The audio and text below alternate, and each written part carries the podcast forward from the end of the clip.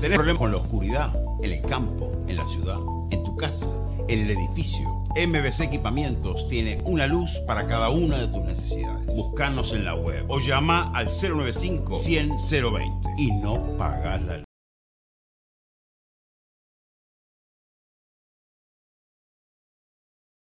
Ah, ahora sí, eh, estaba con el volumen apagado. Buenas, buenas para todos. Estamos en vivo en un Cambiemos el relato de lunes. Hoy lunes, ¿qué día? Lunes 21 de agosto de este 2023. Estamos en vivo haciendo el programa. Recuerden que este, estamos implementando algún formato distinto, contenido eh, en vivo y grabado debido a los, a los eh, diferentes intercambios y situaciones que están teniendo de horarios tanto yo como algunos columnistas, así que hoy vamos a estar con Andrea, Andrea Ferrer ahora en un momento. En la semana vamos a estar seguramente mañana o pasado, estén atentos, va a estar eh, la columna tradicional de Alicia Miguel y un contenido más en el correr de la semana. Antes de arrancar y ya tirar la venta y presentar a Andrea, voy a pasar a dejarles con el video del de, eh, Movimiento Uruguay Soberano, que acá en Uruguay está juntando firmas para un plebiscito, y a la vuelta ya arrancamos eh, con Andrea Ferrer y el contenido que tiene para hoy eh, lunes. A nosotros nos han mantenido en un error que conviene eh, rectificar. Nos han dicho que somos un país pobre, una sociedad pobre, y que no tenemos más remedio que someternos al mundo tal como está porque no tenemos cómo mantener nuestra independencia. Y eso es una falsedad. Nosotros somos un país rico porque estamos parados y rodeados por uno de los recursos más valiosos en esta etapa del mundo, que es el agua. Tenemos mar, ríos, arroyos, lagunas y dos acuíferos. Sin embargo, vivimos como un país pobre. ¿Por qué? Porque nuestra riqueza se nos está filtrando, se nos está escurriendo. ¿De qué manera? A través de contratos que se firman en secreto con empresas transnacionales que vienen en busca de ese recurso absolutamente valioso. Les pongo los casos. Tenemos a Montes del Plata, tenemos las dos plantas de UPM, tenemos a Google ahora, el proyecto Neptuno en Canelones para sacar agua del Río de la Plata, el proyecto del hidrógeno verde, inversores que vienen a buscar agua. Y nuestro Estado regala, nuestros gobiernos regalan esa agua. Por ahí se nos está yendo la riqueza fundamental. ¿Esto es constatar un problema? Sí, pero también traer una solución. ¿Qué nos estamos planteando? Poner fin a los contratos secretos que firman los gobiernos con las empresas transnacionales. ¿De qué manera? A través de una reforma constitucional que impida que esos contratos se firmen en secreto, obligando a que tengan que presentarse al Parlamento, lograr una mayoría especial y que puedan ser sometidos a referéndum si vemos que están, si los ciudadanos vemos que está siendo afectada nuestra, nuestros intereses. Ese proyecto de reforma se llama Uruguay Soberano, la impulsa el movimiento Uruguay Soberano, que yo, que yo integro. Y para llevarlo adelante necesitamos 300.000 firmas. 300.000 firmas que tenemos que reunir hasta principios del año que viene, porque en 2024, si las reunimos, vamos a ir a un plebiscito en el cual se va a discutir, en el fondo, si la reforma se aprueba o no, pero en el fondo vamos a discutir quién va a seguir tomando decisiones sobre nuestros recursos más importantes. De modo que nosotros somos un movimiento ciudadano, no somos un partido político, no presentamos listas, estamos integrados por simpatizantes de todas las corrientes políticas del Uruguay. Actuamos como ciudadanos uruguayos estamos peleando para asegurar la buena administración de los recursos fundamentales de nuestro país. En concreto, estoy pidiendo tu firma. Necesitamos 300.000 firmas para que nuestro país pueda discutir qué va a hacer con su riqueza en el futuro. Muchas gracias.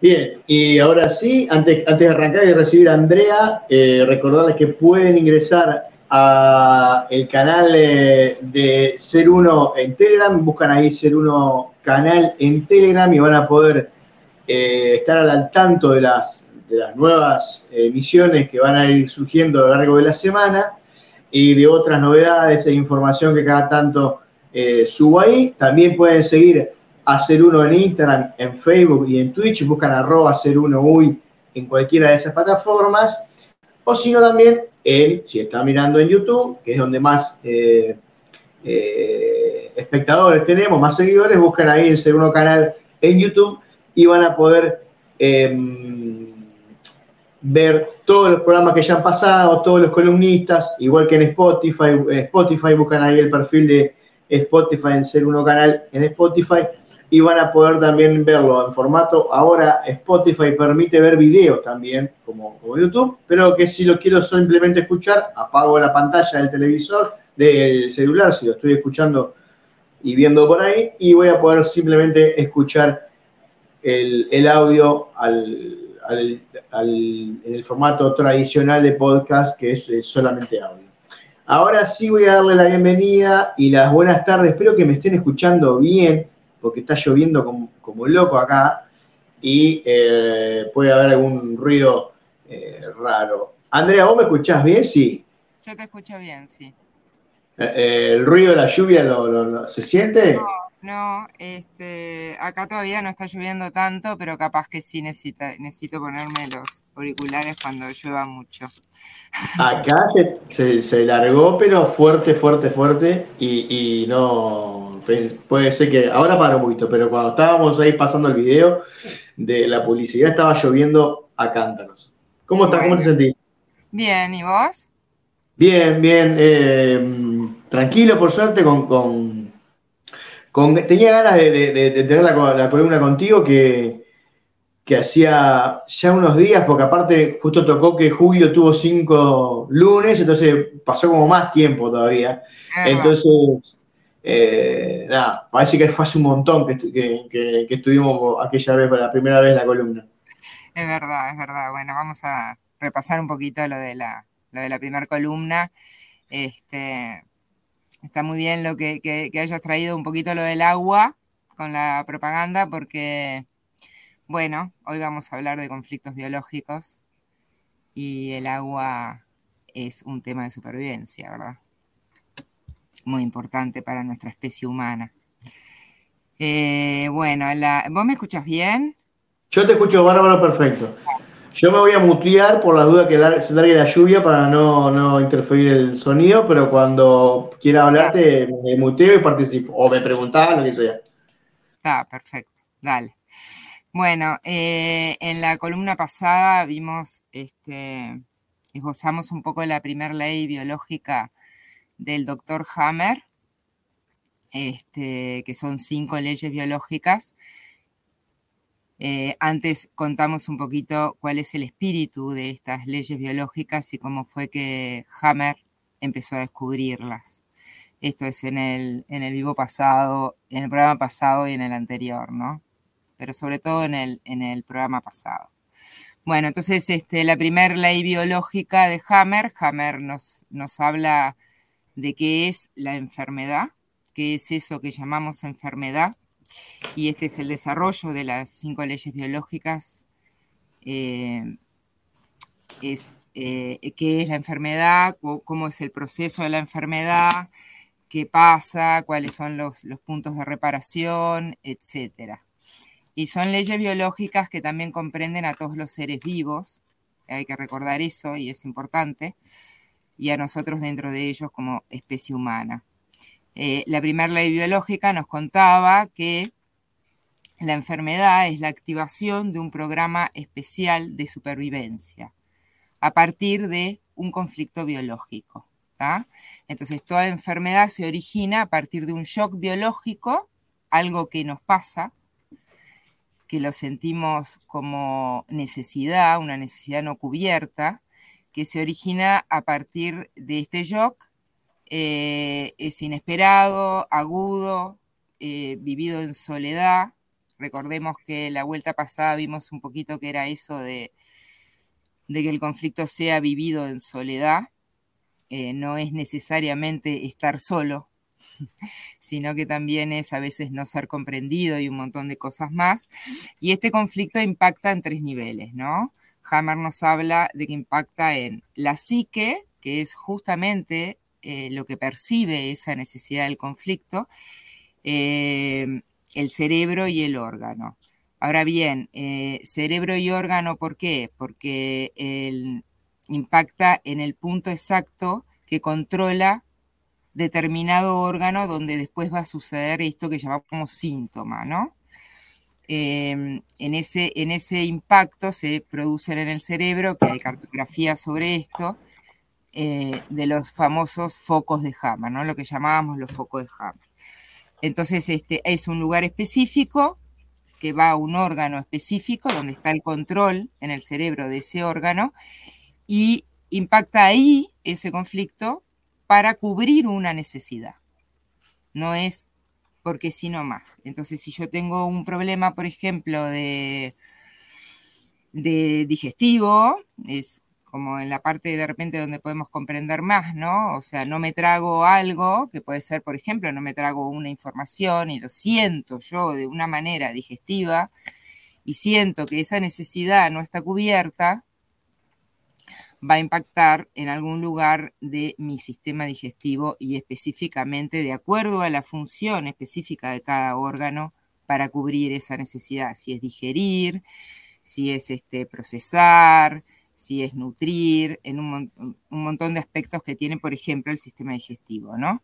Bien, entonces es una necesidad de, el conflicto en sí es una necesidad no cubierta. Esto como para aclarar qué es un conflicto biológico y la otra vez desarrollamos un poco eh, esta diferencia entre que el conflicto biológico, si bien tiene carga emocional, es biológico. Este, Sí, decime. Y, no sé si lo habíamos, no recuerdo, por esto que ya hace tiempo que pasó, no sé si hablamos también de, que, este conflicto puede ser real o simbólico también, ¿no? que eso también es, fundamental a la hora de entender las cosas, ¿no? De que a veces dice, ah, pero yo no estoy teniendo un problema digestivo, por ejemplo, lo que nombraste recién. Mm. Y a veces no pasa solamente por algo real que estamos viviendo eh, coyunturalmente, ¿no? Sí, es algo que, que sentimos como tal, entonces yo puedo sentir digestivamente, em, si alguien me habla mal, lo puedo sentir digestivamente, también lo puedo sentir como separación. Este, eh, o puede ser algo imaginario porque siento que como me habla, por ejemplo, esa persona en este caso, bueno, yo lo siento como mal, pero capaz que la persona no tiene la intención ni siquiera de hablarme mal, ni es la forma de hablar, y es lo que puedo hacer y un montón de cosas, pero es como si lo percibe esta psique, y, de ahí sale lo imaginario, porque no es que yo esté comiendo y me caiga mal, no, es que hay palabras, hay cuestiones, es lo que yo me imagino, como yo percibo las cosas, ¿no? Este, por ejemplo, en esto de hablar mal o hablar bien, se ve mucho. Eh, las cosas que nos caen bien o nos caen mal. Eh, hablamos digestivamente, ¿no? Esto me cae mal.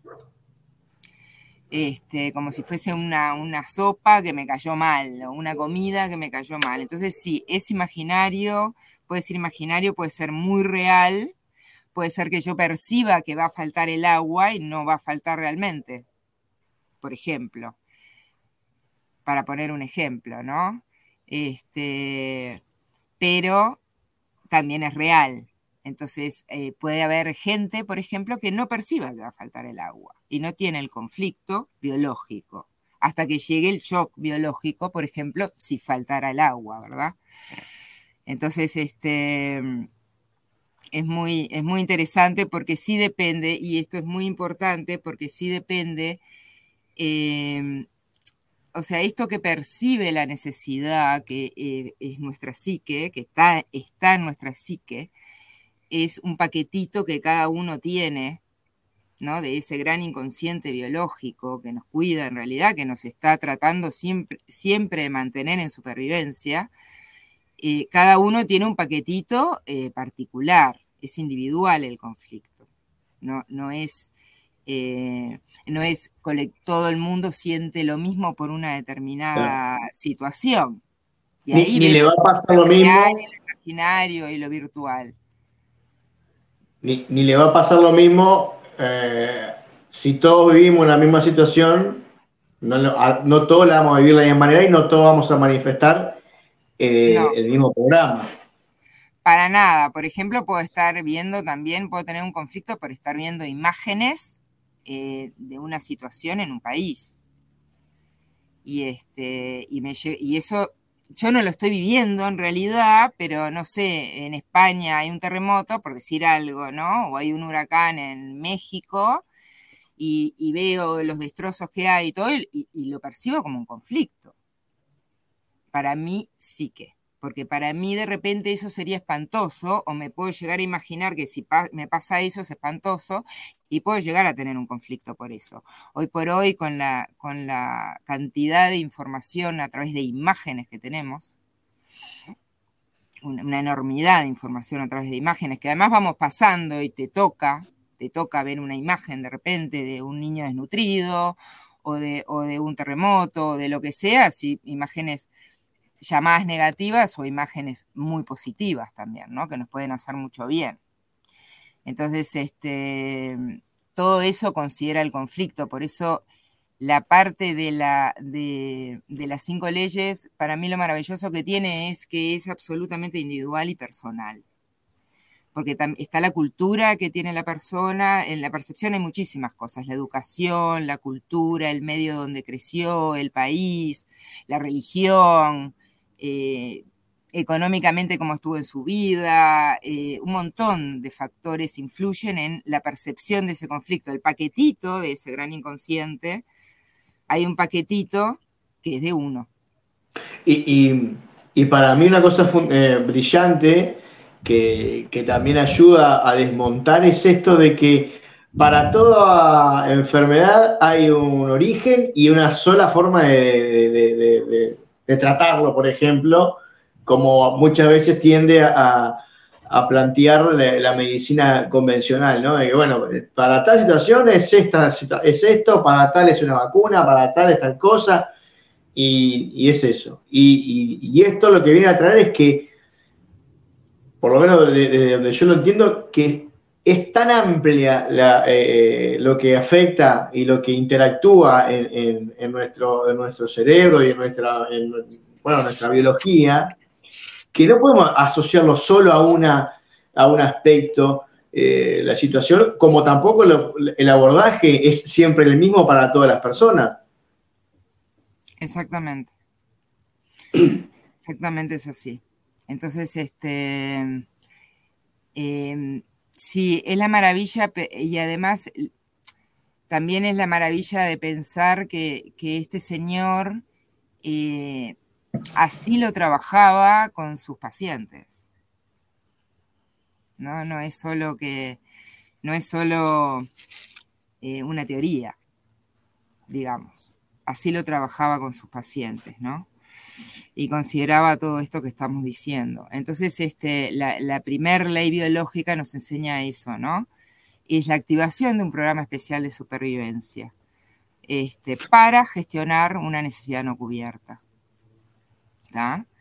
Eh, es, muy, es muy importante acá también pararse cuando tenemos un conflicto, cuando tenemos un síntoma, simplemente, simplemente pensar en la función que está cumpliendo biológicamente ese órgano.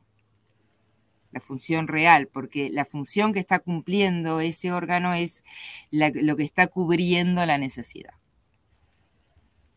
Entonces, esto a nivel tips y en la vida diaria, qué función cumple la nariz, qué función cumple el estómago o qué función cumple mi mano, si me pasa algo y depende del lugar de la mano. Entonces, este, es muy bueno pensarlo de esa manera si ya tengo el síntoma, ¿no? ¿Y qué me pasó un poquito antes? Bien. Y eh, la segunda ley biológica, antes de entrar en la segunda ley biológica de Hammer, este, voy a decir alguna cosa de lo que es, porque la segunda ley biológica de Hammer nos explica el desarrollo de este programa eh, biológico que se está activando, ¿no? De supervivencia. Cómo se va a desarrollar eso que llamamos enfermedad, que es la ley bifásica de la enfermedad.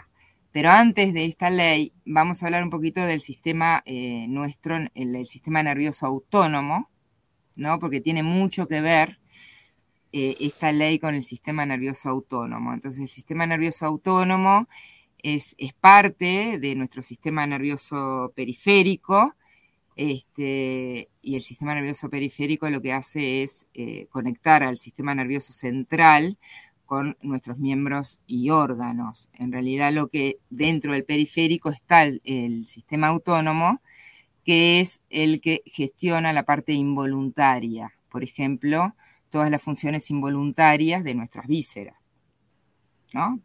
Por, ejemplo, es aquello que no pensamos o no, es no, no tenemos la voluntad de, gestionarlo nosotros porque estaría muy complicado tener que gestionar este, el momento que el estómago hace determinada cosa para digerir nuestra comida, ¿no?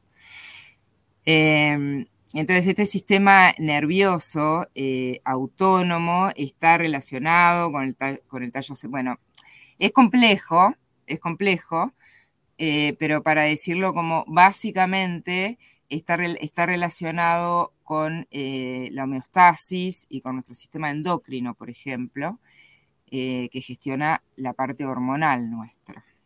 Y esto, y esto es bastante importante para entender la segunda ley de Hammer, para tener un poquito estos conceptos nomás, ¿no? Como muy en la base. Entonces, este sistema autónomo tiene dos sistemas al mismo tiempo nerviosos. Uno es el sistema... Sí. Vos, tenías, me pasaste una imagen que cuando quieras que la comparta, avisame y la compartimos. Después de esto, cuando empiezo con la, bien con en, la definición de la segunda ley, ahí la, ahí la compartís. Entonces, el, el sistema nervioso autónomo tiene al sistema nervioso simpático y al parasimpático, que es lo que hacen cada uno de ellos.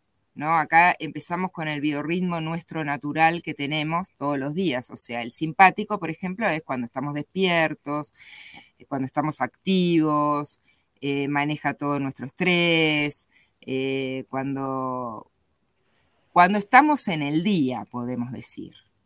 Cuando estamos en el día, ¿no? Porque ojalá todos estemos así en el día y ojalá todos durmamos de noche que es en realidad lo que pide la naturaleza y lo que nuestro código biológico lee como natural, ¿no? Estar despierto de día y dormir de noche.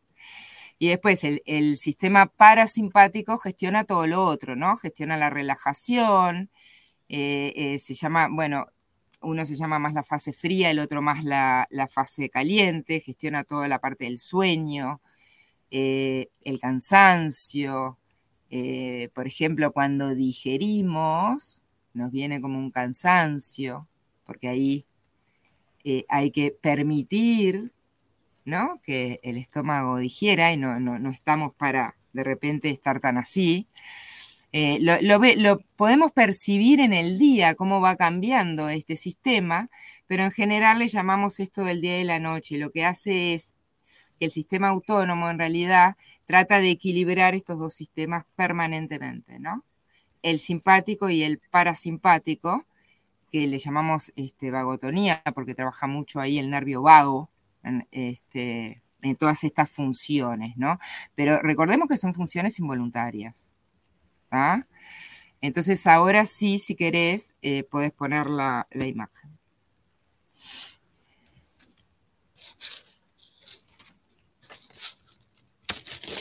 Ahí va. Bien. ¿Sabes qué? Porque no tenía la pantalla grande. Le va más grande, ahora sí. Bueno, entonces acá entramos un poquito en la segunda ley biológica de Hammer, que se llama la ley bifásica de la enfermedad. Eh, la segunda ley biológica de, de Hammer nos va a explicar cómo es el desarrollo de este eh, eh, de, este programa especial que se activa cuando tenemos un conflicto. Entonces, la segunda ley dice que todo programa especial, o sea, traducido toda enfermedad, todo programa especial tiene dos fases siempre y cuando se haya solucionado el conflicto biológico. Si no nos quedamos en la fase, en la primera fase solo. ¿Sí?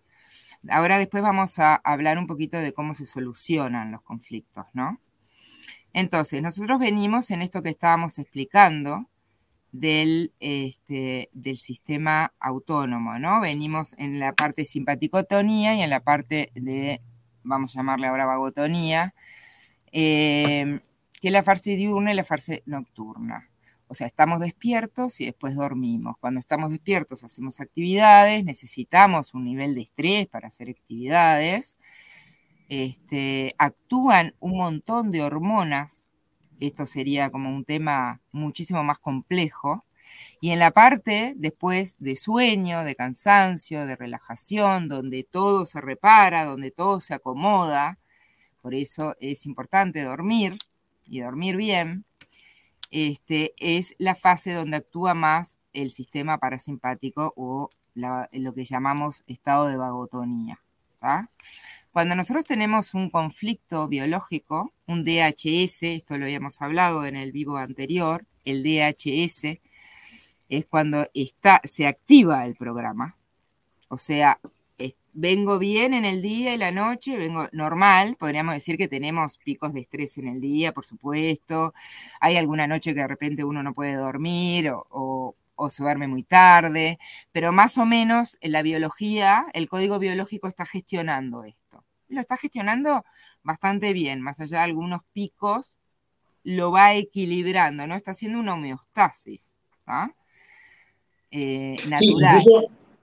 Mm. Incluso naturalmente, sin, experimentar ningún conflicto ni nada, a lo largo del día oscilamos en ese ciclo de... oscilamos un poquito, oscilamos un poquito, exactamente, oscilamos un poquito. De repente tenemos algo que pasa de repente, pero bueno, como nos, pusimos con un poco más de estrés, pero como no fue tan grave, ya bajó.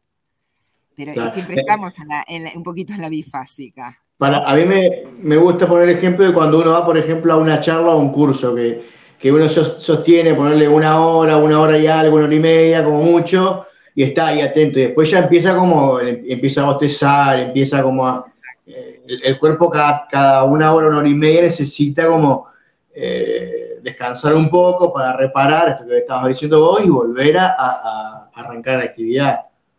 Exactamente, exactamente. Este, sí, yo cuando tengo un día muy saturado de trabajo, por ejemplo, yo sé que tengo que almorzar poco. Porque si no entro en, entro en esa fase de agotonía y ya el otro consultante es como que yo tengo que estar re despierta. Entonces almuerzo, eh, como como después, ¿no? De las consultas cuando tengo un día muy cargado. Es natural, lo vamos, por eso, lo vamos gestionando de alguna manera. Sabemos lo que tenemos que hacer y lo vamos gestionando. Vos cualquier cosa decime si no se me escucha porque acá empezó el sonido de la lluvia. Se escucha bárbaro por ahora. Ah, y tengo los auriculares, cualquier cosa. Ok, bien. Entonces, este, estamos en esa fase y cae el DHS, que es algo que nos pasa, como dijimos en la primera ley, de una manera inesperada, de una manera aguda. Esto de que no sabemos qué hacer, ¿no? No lo sabemos contar. Eh, que puede pasar en términos, a ver, desde una gripe hasta esto que llamamos o que la medicina eh, oficial llama cáncer, ¿no? O sea, los conflictos son en todas sus escalas. Y de acuerdo a eso están los síntomas que tenemos, ¿no? También de acuerdo a todas sus escalas. Entonces, cuando entramos en conflicto activo, que le decimos conflicto activo, entramos en fase de simpaticotonía, que está ahí el dibujito, dice evolución del conflicto, Simpaticonía permanente, fase activa del programa especial. Y esta es lo que llamamos la fase fría. ¿Por qué? Porque acá estamos en... Esto, esto es lo que más eh, esta ley a mí me encanta porque es la que más este, explica para mí aquello que decimos que este, tiene pleno sentido biológico. Porque cuando yo tengo un conflicto, yo no puedo ponerme a comer un asado porque voy a estar en fase activa del conflicto. Y esto lo vemos en los animales, ¿no? Los animales cuando huyen, cuando atacan, cuando se defienden, no están pensando en comerse la presa o en echarse a dormir una siesta. Entonces ahí eh, también hay todo un montón de hormonas que están a disposición para este, ponernos en simpaticotonía, ¿no? Pero eh, es un sentido biológico para qué? Para poder solucionar el conflicto. Entonces, acá vemos, sí. Y traspolar todo esto que estamos, que vos estás diciendo al cotidiano del día, de cada día nuestro, eh, para que puedan ir asociando todo lo que, estamos hablando de, cómo varían nuestros ciclos, de cómo, cómo actuamos en, una en vagotonía y cómo actuamos en simpaticotonía y cómo nos comportamos en el, cotidiano, en el día, para darnos cuenta a veces cómo, eh, esto que decías vos, hay momentos en que no estaría como siendo adecuado comer o adecuado hacer tal tipo de cosas más allá del, programa, de la enfermedad, del síntoma, también aplicarlo para, el cotidiano de, bueno, de testear cómo me siento para ver en, qué estoy y qué, qué, sería correcto y qué no hacer en, ciertas ocasiones. Sí, sería, eh, digamos que sería lo ideal. Sería lo ideal porque ahí estaríamos gestionando mejor eh, nuestra normotonía, estaríamos eh, gestionando mejor nuestra acumulación de estrés o, por ejemplo, de cansancio. Y cuando pasa realmente un hecho real, y lo gestionaríamos un poco mejor también, porque estaríamos como liberados de otro estrés que vamos cargando, ¿no? Un cansancio acumulado, por ejemplo. Este, ahí influyen muchas cosas, ¿no? Porque ahí también este, la, vida de ahora, lo que hablábamos el otro día, ¿no? La vida de ahora, en general, e, e, esta, curva, en general, está un poquito más acelerada, diría yo. ¿No? Como que tiene unos picos más fuertes. Mm. Y, también este, disminuiríamos el desgaste físico, porque en esto que decíamos de no es lo mismo una situación real en donde el cuerpo activa un programa para buscar una solución biológica a una necesidad y que necesita el, cuerpo, que estar todo el tiempo eh, experimentando de forma, en nuestra cabeza, un, conflicto y desgastando nuestro cuerpo, que va a ser lo que voy a decir, llegado un momento en donde realmente necesite, yo qué sé, correr, y como ya hace tiempo que vengo con esas, eh, eh, desgastando mi cuerpo, viviendo un conflicto eh, inconsciente, se nos va a hacer más difícil eh, que el cuerpo responda si, lo estamos todo el tiempo atacando desde, desde nuestros pensamientos y de nuestro cotidiano vivir y ese, esa vorágine de todo el tiempo pareciese que tendríamos que estar en alerta, ¿no? Exactamente, sí. Sí, de hecho este, se, vive como en esa alerta, está, es, exacto, está más exacerbada. Entonces cuando llegamos al conflicto real que, nos puede provocar un síntoma o ¿no? Una, llamada enfermedad, este, nuestro cuerpo está desgastado. Y esto lo vamos a ver también un poquito cuando, cuando hablemos en la segunda fase de la importancia de la inflamación en la enfermedad pero esta cosa de llegar ya inflamados, ¿no? A la enfermedad, que es una cosa muy diferente porque en la segunda fase es importante la inflamación para reparar, pero bueno, llegamos ya desgastados, cansados, estresados, inflamados, comiendo cualquier cosa,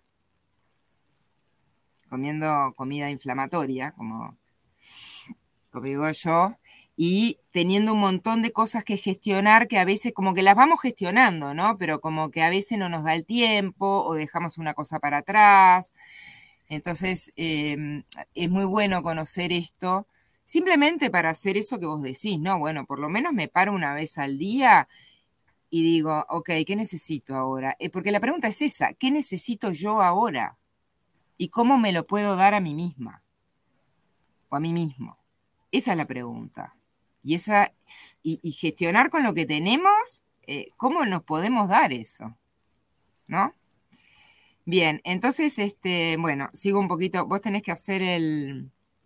Sí, si querés, hacemos el corte, pasamos el, el, videito y ya arrancamos eh, con el final de, la, columna y le damos a la casta.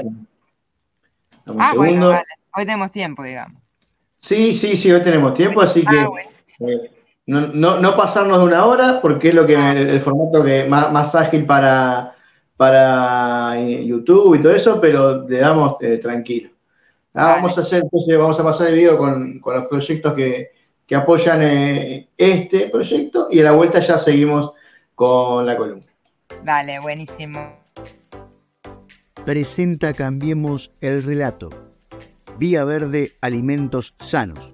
Una propuesta diferente para todas tus comidas, meriendas y desayunos. Productos sin gluten, sin lácteos, sin azúcares refinadas, sin conservantes. Viandas adaptadas a tus gustos y preferencias. Instagram, arroba Vía Verde Alimentos Sanos. Teléfono 094-737-813. Anamaya Registros Akashico. Marcela te espera para descubrir el tesoro que guarda el libro de tu existencia. Consultas presenciales en Uruguay y online en todo el mundo. Comunicate por Instagram a arroba anamaya-uy. Taller de Ludosofía. Alicia y Miguel te invitan a descubrir un espacio de autoindagación y aprendizaje en donde practicaremos la alquimia del encuentro, el encuentro con los demás, pero fundamentalmente el encuentro con nosotros mismos, con nuestros retos, con nuestros desafíos, con nuestras incertidumbres, abierto a todos los que resuenen con su propósito y se animen a participar. Instagram arroba Alicia y Miguel Uy, teléfono 099 504 133. Ser 1 Consultas. Aplicamos herramientas de nueva medicina germánica, biodecodificación, inteligencia emocional, PNL, espiritualidad y metafísica, entre otros. Consultas presenciales en Uruguay y online desde cualquier parte del mundo. Comunicate al más 598 092 464664 o en Instagram arroba ser 1 UI. Séptimo encuentro de la Red de Educación Transformadora Uruguay. El encuentro de educación transformadora nace con el propósito de ser un espacio de intercambio de experiencias, herramientas y saberes entre familias, educadores y toda persona interesada en nuevos paradigmas educativos en Uruguay. En la séptima edición de este encuentro convocaremos a centros y proyectos educativos de todo el país docentes, familias y profesionales de la educación para encontrarnos y compartir experiencias y saberes en torno a la educación y el acompañamiento de las infancias. 16 y 17 de septiembre, colonia de vacaciones de la cooperativa Artigas Piriápolis. Por más información, educaciontransformadora.uy o en Instagram y Facebook arroba red.uy. Bien, y ahí mm, seguimos, Andrea. ¿Estás ahí? Estoy acá. Buenazo, seguimos entonces. Dale. Eh, bueno, entonces em, habíamos quedado acá. Tenemos el DHS, venimos en esa fase de normotonía em, y tenemos el DHS. El DHS es lo que llama, Hammer llamó el síndrome de Dear Hammer por su hijo, ¿no? Que es cuando se activa el programa especial, cuando tenemos el conflicto en, en la línea del tiempo. Esto es una línea de tiempo, lo que vemos en horizontal es una línea de tiempo. Entonces estábamos hablando de la evolución del conflicto y podemos darnos cuenta que estamos en un conflicto porque tenemos, por ejemplo, pensamientos repetitivos, se nos va el hambre, el sueño, podemos llegar hasta tener insomnio, estamos como medio en alerta. Em, tenemos, por ejemplo, pasan cosas como, por ejemplo, en esta fase se dilatan las pupilas de los ojos, este, la sangre en general no está tan en los órganos, está más en las, en las extremidades, sentimos las extremidades más frías. Eh, hay un montón de factores que refieren a que podemos estar en un conflicto activo y esto es una buena noticia, porque porque podemos decir, oh, capaz que estoy en un conflicto activo y no me di cuenta, porque en general nosotros pasamos los conflictos y hasta que no viene el síntoma real, no nos damos cuenta muchas veces que estamos en un conflicto o que estamos viviendo eso de una manera que no podemos gestionarlo, ¿no? Que no le podemos dar esa solución a esa necesidad. Entonces, está, eh, eh, que está bueno también agregar que eh, la mayoría de los síntomas, un gran porcentaje de los síntomas que nosotros experimentamos físicamente no pasan en, la, o sea, o por lo menos no son los que nosotros podemos sentir a simple experiencia en la fase de, claro, exactamente. Exactamente. Ahora cuando vaya a la segunda parte de la, de la ley bifásica es exactamente así. Cuando vamos al médico vamos a la segunda fase. ¿no? Yo, le, yo le, digo, le digo así a, a esto. Entonces, está, e, en el momento del conflicto activo no es un momento para comerme un asado con los amigos, en general estoy preocupada, hay una preocupación, no es el momento de relajación, es el momento, biológicamente hablando, aunque nos parezca raro, es el momento de huir, de defenderse, de pelear, de esconderse, de protegerse, todas esas palabras. Queremos huir de algo, ¿no? A veces es como que tenemos el conflicto y queremos, queremos que no esté, no estar ahí, ¿no? O nos vienen ganas de pelear. Por ejemplo, acá se activa mucho también el miedo, este, pero el miedo, el miedo biológico, ¿no? El miedo del animal se activa mucho el miedo, se activa mucho la angustia, pero también es angustia porque no puedo resolver algo cuando son conflictos muy grandes, por ejemplo, si tengo un tema legal. Entonces podemos, la, persona en un conflicto activo prolongado eh, adelgaza, por ejemplo, no es tiempo de engordar, ¿no? Eh, decimos así, no es tiempo de, de todas esas cosas, es tiempo de huir, protegerse, defenderse, pelear, eh, esconderse. Esas sensaciones tenemos, esas sensaciones. Pero hay un momento que el conflicto se puede solucionar. Entonces, cuando el conflicto se soluciona, entramos en la fase esta que llamamos fase vagotónica, porque antes estaba actuando el sistema, para, el sistema simpático, estábamos en simpaticotonía, y ahora entramos en la fase vagotónica. Está actuando el otro sistema, es como el día y la noche, ¿no? Y en esta fase, que es muy importante, acá le decimos CL, ahí en este, en este otro triángulo azul, está el primer triángulo azul de HS, el segundo triángulo azul es la conflictolisis, que es la solución del conflicto. En el, conflicto se puede solucionar de varias maneras. Se puede solucionar porque se soluciona en la vida real, se puede solucionar porque lo soluciono internamente, porque ya no me preocupo, porque ya no me importa. Este, por un montón de factores se puede solucionar el conflicto, porque ya me quedé tranquila, porque bueno, es lo, es lo que hay y hay algo en mí que, que baja como la intensidad y el conflicto, de alguna manera, nuestro código biológico, hay que pensar en esto, ¿no? El código biológico, que Hammer lo llama código biológico, nosotros lo llamamos mucho inconsciente biológico, este código biológico de alguna manera lee que hay una solución. Y ahí arranca esto que vos decís. O sea, en la segunda fase del conflicto es cuando yo voy al médico. Porque ahí tenemos todos los síntomas y por eso es la fase caliente de la enfermedad. Es lo que nosotros realmente sentimos como enfermedad. Si yo me resfrío, la fase caliente es el propio resfrío, pero antes pasó algo en el territorio en general. Entonces, y además nos pasan muchas cosas en el territorio todo el tiempo. Es, es, uno de las, después de las cinco leyes biológicas, podríamos hablar de los conflictos de territorio, porque la vida misma son temas de territorio. Entonces, este, para nuestra especie humana, ¿no? Y para, para, la especie mamífera y para las especies en general, ¿no? El territorio es muy importante. Entonces, en la fase esa es cuando yo hago fiebre, cuando eh, tengo inflamación. El tema es que acá, cuando pasamos de la, de, cuando entra el sistema vagotónico, el, el, sistema nervioso parasimpático, entra el agua. Vamos a, vamos a ponerlo así para que nos acordemos.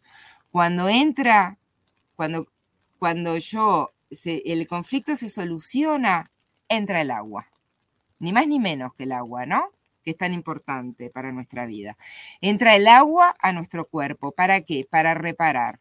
Entonces, se produce un edema en donde en el foco cerebral de Hammer, de hecho en las cartografías se ve diferente, ya se ve como más un, círculo más compacto, en las cartografías de, las tomografías cerebrales, donde se ven los focos de Hammer, y en el órgano también este, se produce un edema. Y la inflamación, en este sentido, tiene un sentido biológico, porque la inflamación, porque ahora está mucho este tema de la inflamación en todos lados, ¿no? Que tenemos que controlar la inflamación. Yo soy una de esas, ¿no? Que, que creo que tenemos que estar lo menos inflamados posible. Los menos inflamados posibles, porque si realmente me llega esto, y yo ya estoy inflamada, digamos que lo estoy agrandando un poquito más, la fase de reparación. Que la fase de reparación es que el cuerpo está solucionando aquellos tejidos que después vamos a ver en las otras leyes, fueron desgastados o pasaron cosas, porque en la fase del conflicto activo pasan cosas, biológicamente hablando, ¿está? Y en la fase de reparación viene todo a repararnos a través del agua. Entonces, yo acá anoté realmente unas cosas por, por el tema de la, de la, de este, a ver dónde lo tengo, sí, por el tema de la, de la inflamación, porque el, eh, la inflamación nos, eh, lo que hace es una vasodilatación que pone a disposición las células encargadas de reparar tejidos y además recolecta los desechos y los elimina. Esta es la función clave de la inflamación en esta segunda fase de, eh, la enfermedad. Entonces, si bien la inflamación hay síntomas o enfermedades donde la inflamación es muy grande y realmente está bueno, se escucha, ¿no? Porque tengo la lluvia a tope. Sí, sí, se escucha, se escucha. Se escucha de fondo ahí, pero se está escuchando bien. Está, perfecto. Este, si bien en esta fase de, reparación, de, inflamación, muchas veces hay que controlarla. Claro que sí. Porque se puede ir de mambo. Y ahora lo vamos a ver este, en estas dos frases, porque hay una, hay una que corta. Eh, eh, la segunda fase, acá lo vemos, la segunda fase de reparación tiene dos partecitas, que ahí dice PCLA y PCLB. Entonces, em, la inflamación sirve para todo esto. Es el estado donde estoy cansado, donde, donde tengo fiebre, donde puede eh, producirse eh, mucha sudoración, em, no siento ganas de nada, todavía no siento hambre, esto es en la PCLB, se da, se da más en la segunda fase. Em, acá están las inflexiones, por ejemplo hay cansancio, hay fatiga. Eh, regresa el apetito en la PCLB. Esto es lo que, lo que realmente dice Hammer, ¿no?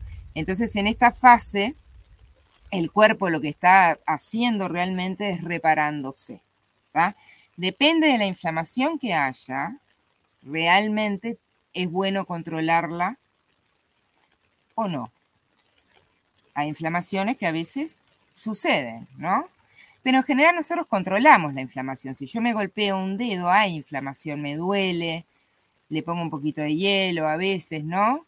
Pero la inflamación sigue porque lo que está haciendo en el dedo, después que se golpeó un dedo, la inflamación está reparando adentro lo que le pasó. Y esto se ve cuando tenemos un pequeño accidente, por ejemplo, de este tipo. porque el cuerpo con los accidentes hace lo mismo, aunque no esté el conflicto, podríamos decir, ¿no? Hace exactamente lo mismo, repara. Entonces, en la, en, después está la otra parte, donde ya se va el agua y todo, y en el medio tenemos la epicrisis. ¿Por qué existe la epicrisis? ¿Qué es la epicrisis? ¿no? Que se habla tanto de la epicrisis. La epicrisis es, yo estoy en esa fase y de repente tengo un pico que se va a la simpaticotonía. ¿Y por qué el cuerpo hace esto? El cuerpo hace esto para evacuar los edemas. O sea, la epicrisis sucede cuando el cuerpo lee que los tejidos ya han sido reparados de alguna manera, hace la epicrisis que se va a simpaticotonía, se va a nivel de estrés, para evacuar el agua. Entonces ahí, por ejemplo, en las epicrisis, tenemos los vómitos, por ejemplo. Eh, yo voy a decir algo, un estornudo es una epicrisis. Eh, un ataque cardíaco también. Em, esos momentos que, esas noches, eh, pasa mucho las noches, ¿no? Las epicrisis, esas noches donde de repente venimos con una gripe bastante intensa y de repente hay una noche que pasamos muy mal, muy mal, pero si nos damos cuenta estamos transpirando, eh, tenemos muchísimos estornudos, hacemos un pico de fiebre. Después todo empieza a tranquilizarse. El agua fue expulsada. Entonces, este, para eso exactamente es la epicrisis, lo que, lo, que, lo que nosotros llamamos epicrisis. Es para pasar a la fase de PCLB, donde ahí realmente ya tengo hambre. Todos pasamos por esto cuando éramos chicos, en una gripe. en las gripes de cuando éramos chiquitos, lo pasamos, por lo menos en nuestra generación, o en la mía, no sé, vos sos mucho más joven que yo, creo. Sí, sí, sí. En la mía eh, lo pasábamos. mucho más joven que yo, seguro. Y, aparte, a veces. Yo, tengo canas y vos no, por ejemplo. no, se notan acá, la mía. Este, a, veces se tomaba como que, como que uno empeoraba en, ese momento, ¿no? Exactamente. Eh, dejaste de tomar los remedios, ¿viste? Te decían una cosa esa, o no te cuidaste y, recaíste. Este, exactamente, exactamente. Exactamente, no son recaídas, es la epicrisis que está. Ahora después vamos a ver esto de las recaídas que son los raíles, ¿no? Pero ya que tenemos tiempo, vemos si podemos llegar a esa parte. Pero exactamente eso, decimos, no, empeoró. En las epicrisis todo el mundo se asusta. Las pancreatitis zarpadas están en epicrisis. Todo lo que es itis en nivel alto son epicrisis. Es inflamación eh, en un nivel alto. Entonces sí, sí es importante eh, saber el desarrollo de cada enfermedad, Hammer lo tiene, ¿no? El desarrollo de cada enfermedad, de acuerdo, bueno, la capa embrionaria y un montón de cosas que, que vamos a ir viendo de alguna manera bastante simple, pero vamos a ir viéndolo en las otras leyes biológicas, es importante saber lo que pasa en las epicrisis de cada enfermedad, porque lo que sí Hammer descubre es que a veces tenemos una, una, una llamada enfermedad oficial en una etapa y otra llamada enfermedad como si fuese otra enfermedad en otra etapa. Y es el mismo proceso de la ley bifásica. Es el, es el mismo programa especial. Y aparte de el, no tener, el ignorar este, este sistema, esta forma de, funcionar nuestro cuerpo, hace que en, algunos casos, cuando la epicrisis es muy intensa, active un conflicto nuevo, ¿no? Entonces, como que no terminás saliendo de, Claro, claro, porque cuando no lo sabes, decís, está empeoré, no sé, me voy a morir, y ya activaste el, conflicto de, pulmón, y, todo es así por no tener la información y porque no haya de repente un médico que te diga, no, mira, es parte del proceso, o que se te avise que parte del proceso va a ser este, este y este, y vos ya estás preparado ok, en la epicrisis me va a pasar esto. Y por supuesto que las epicrisis, sobre todo en muchos casos, yo siempre digo, voy a decir algo que, bueno, eh, para mí es así, todos morimos de una epicrisis, todos vamos a morir de una epicrisis. Y, está, y está todo bien, no pasa nada porque en realidad todos vamos a morir igual en algún momento, ¿no? Pero en general, eh, un paro la muerte por paro cardíaco es la muerte por una epicrisis. Es muerte en una epicrisis. Entonces, en, en, enfermedades así como graves, ¿no? En casos graves, por supuesto que no morimos de un estornudo, que también es una epicrisis, de un ataque de tos, que también es una epicrisis. Bueno, hay un cuento, creo, por ahí, o una canción, ¿no? De alguien que murió de un ataque de tos. No, me acuerdo bien. Y después está la de, Rubén Rada, que le, gustaría morirse de plena, pero bueno, no sé si, ahí lo contempló eso. Ahí va, pero de alguna manera, aunque digamos se murió de viejo, porque tenía muchísimos años, pero de alguna manera hay un proceso inflamatorio donde llega, ¿no? La, la señora Parca. Bueno, entonces Entonces, la epicrisis sí hay que curarla, hay que, la fase PCLA en enfermedades eh, con intensidad eh, hay que cuidarla y las epicrisis sí hay que cuidarlas. Y, Hammer era muy perspicaz para cuidar la epicrisis, para la medicación que había que dar en la, en la parte de epicrisis, para el acompañamiento a la persona que hay que dar en la parte de epicrisis. Eso, que, vos decís, eh, perdón, me interrumpa, a mí es muy importante porque eh, se ha, quienes lo, han atacado a, Hammer, eh, siempre se pone el argumento de que estaba en contra de los tratamientos médicos, de, la, de los medicamentos, de la medicina, y él en realidad lo que planteaba es que sabiendo, esta, sabiendo cómo funciona esto, te permitía eh, aplicar tratamiento de forma mucho más eh, eficaz y concreto y rápido, ¿no? Exactamente, exactamente, eficiente, eficiente.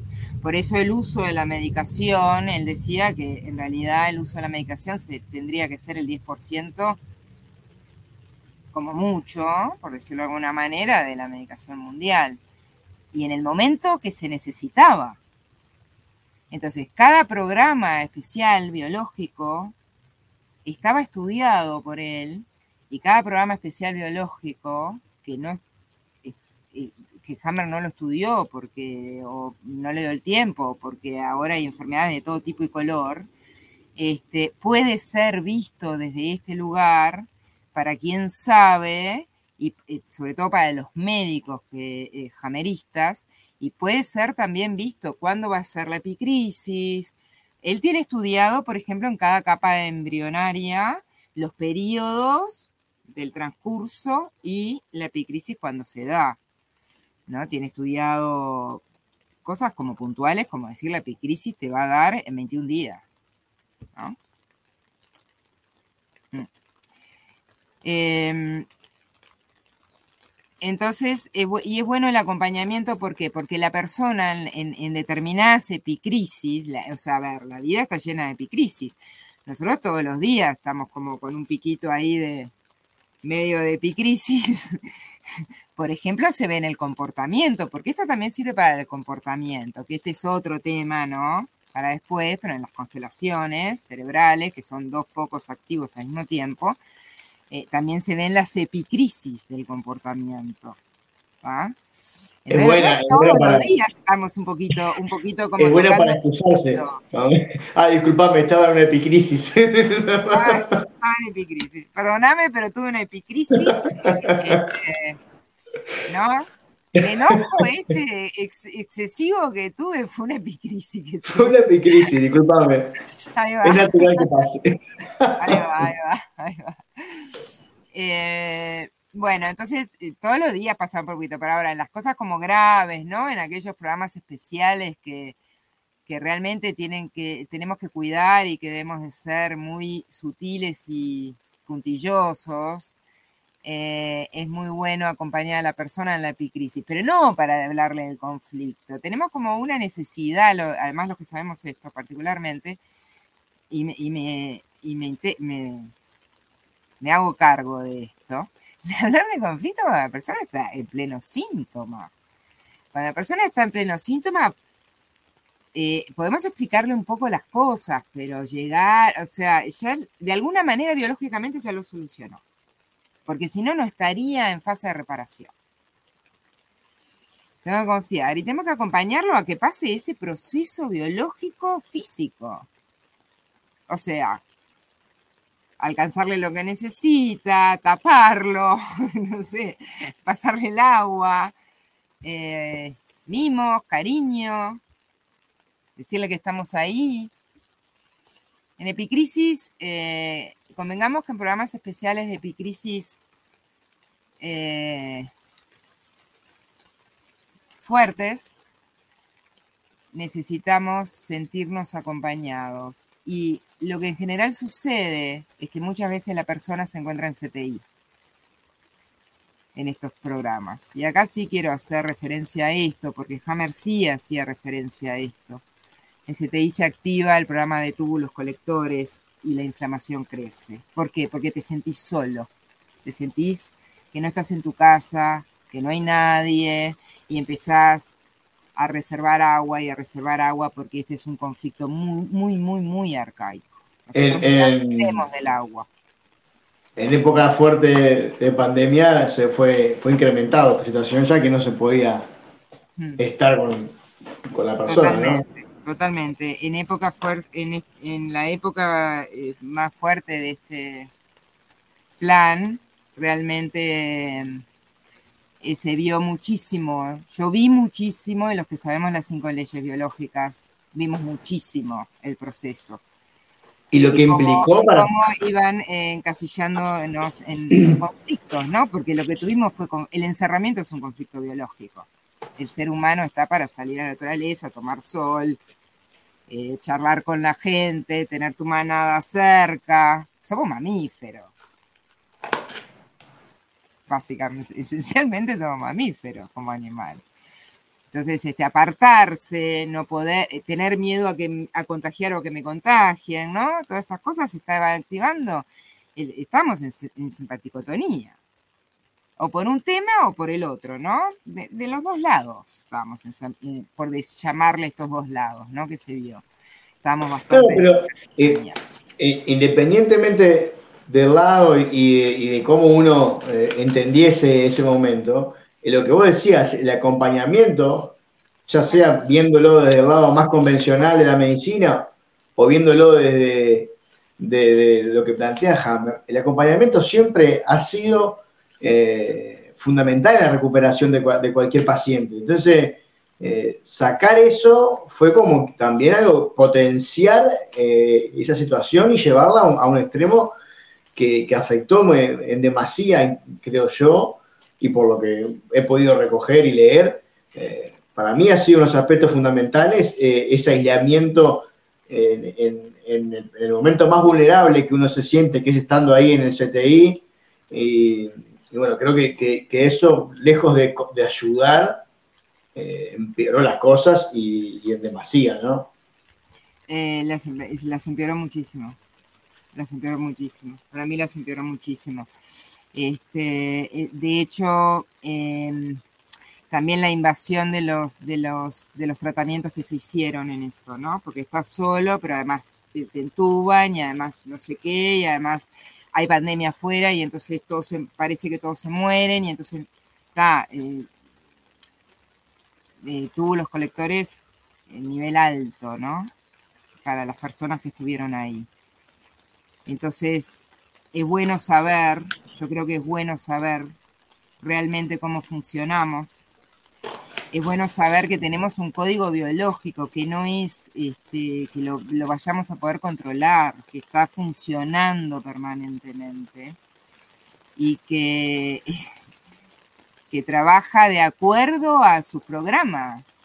No es algo que, no sé, agarramos el celu y, le cambiamos el software. No, está todo el tiempo activo eh, en supervivencia y está bueno saberlo, está bueno saberlo por nosotros, está bueno para, para ver la intensidad, porque realmente acá, por ejemplo, hay una cosa muy importante en esta ley bifásica que es que el tiempo y la intensidad con que yo vivo la fase activa del conflicto, la simpaticotonía del conflicto, va a estar relacionada en tiempo e intensidad igual que la fase de reparación. Entonces, si yo estoy viviendo un conflicto biológico en un pico alto, em, ese pico alto capaz que lo voy a tener en fase de reparación. Ahora, si el pico es alto y todavía en tiempo muy prolongado, la fase de reparación y aquella epicrisis va a ser más complicada. Entonces está bueno saberlo porque también está bueno con este dato de cómo nos ponemos nosotros, biológicamente hablando, en términos de adaptación y de supervivencia. Cuando tenemos un conflicto, sabemos que estamos en conflicto y podemos usar las herramientas que tengamos para poder bajar la intensidad, para poder pensar, bueno, está, pero esto, o hasta el pensamiento de cosas peores, ¿no? A ver, que también nos ayuda, lo que sea que nos ayude, ¿no? Entonces, eh, es un conflicto de muerte, o sea, me roban, por ejemplo. Bueno, todo bien, es muy feo que te roben, es invasión al territorio. Pero podemos bajar un poquito el conflicto y decir, eh, no me morí, no estaba, ni me enteré. Me sacaron las cosas que, que más me gustan. Me va a doler, claro que me va a doler. No es no pasar por el conflicto, es bajar un poquito la intensidad del estrés. Digamos, en algunas situaciones se puede no dramatizar. Yo lo llamaría así. En otras situaciones llega, es un drama. Solo para decirte que vamos una hora y, seis minutos, ah. manejamos el tiempo y, este... no, digo manejamos el tiempo. No, no, digo las, palabras finales. Este, no, está, Las palabras finales que me vas a decir, me, eh, que las diga.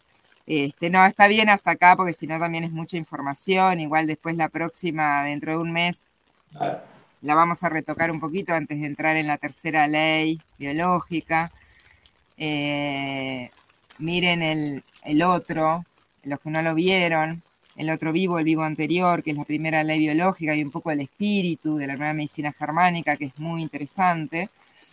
Y bueno, yo siempre voy a decir, como últimas palabras, que la libertad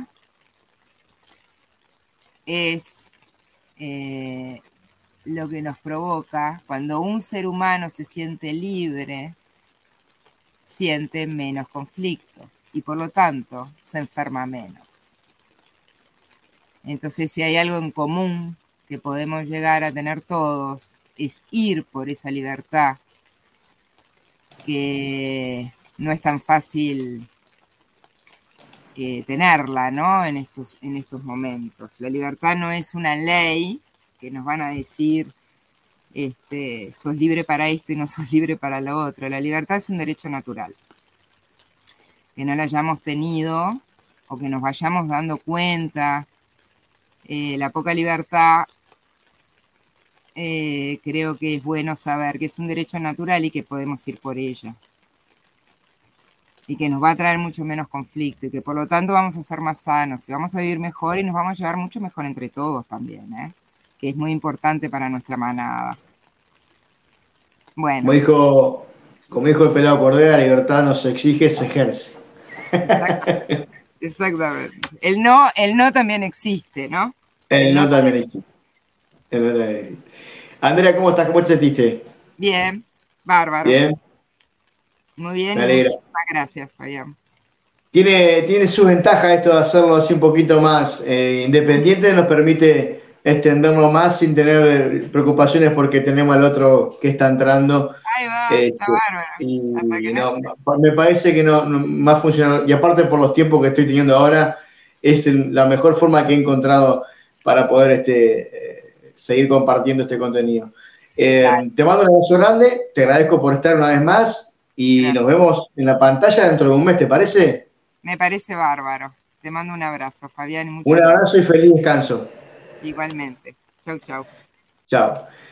Y bueno, nosotros nos vamos retirando, recordar, agradecerles a todos los que han estado ahí mirando, que ya Silvana, bueno, Natalia, Natalia, Silvia, eh, ¿quién más? Eh, Marianela, eh, Mar, este, y bueno, Vicky. A todos, gracias por, comentar, por estar del otro lado. Recuerden suscribirse al, canal en YouTube, Ser Uno Canal, en Facebook, en Twitch, en Instagram, arroba Ser Uno también en Telegram, o lo buscan por Ser Uno Canal, también en Telegram, que ahí por lo general comparto las últimas novedades de, las transmisiones, material exclusivo que a veces no permite, que a veces no, que no permite YouTube compartir. El otro día estuve leyendo un artículo y quiero profundizar un poco más, pero les voy a traer, al parecer va a cambiar las políticas de Facebook, de YouTube, de, las políticas de protección a la comunidad, supuestamente, todo esto muy en entre comillas, de protección a la comunidad,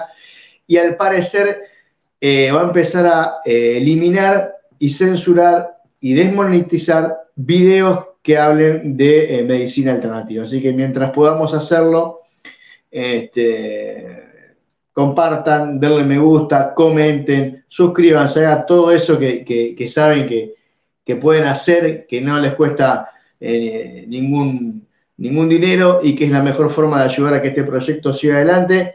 De mi parte, agradecerles por estar eh, una vez más de este lado. Recuerden que en la semana seguramente mañana o pasado eh, vamos a estar con Alicia y Miguel y su columna semanal, hablando de un montón de cosas. Están en Argentina en este momento, en un encuentro de, educación, y capaz que hablamos un poquito de eso.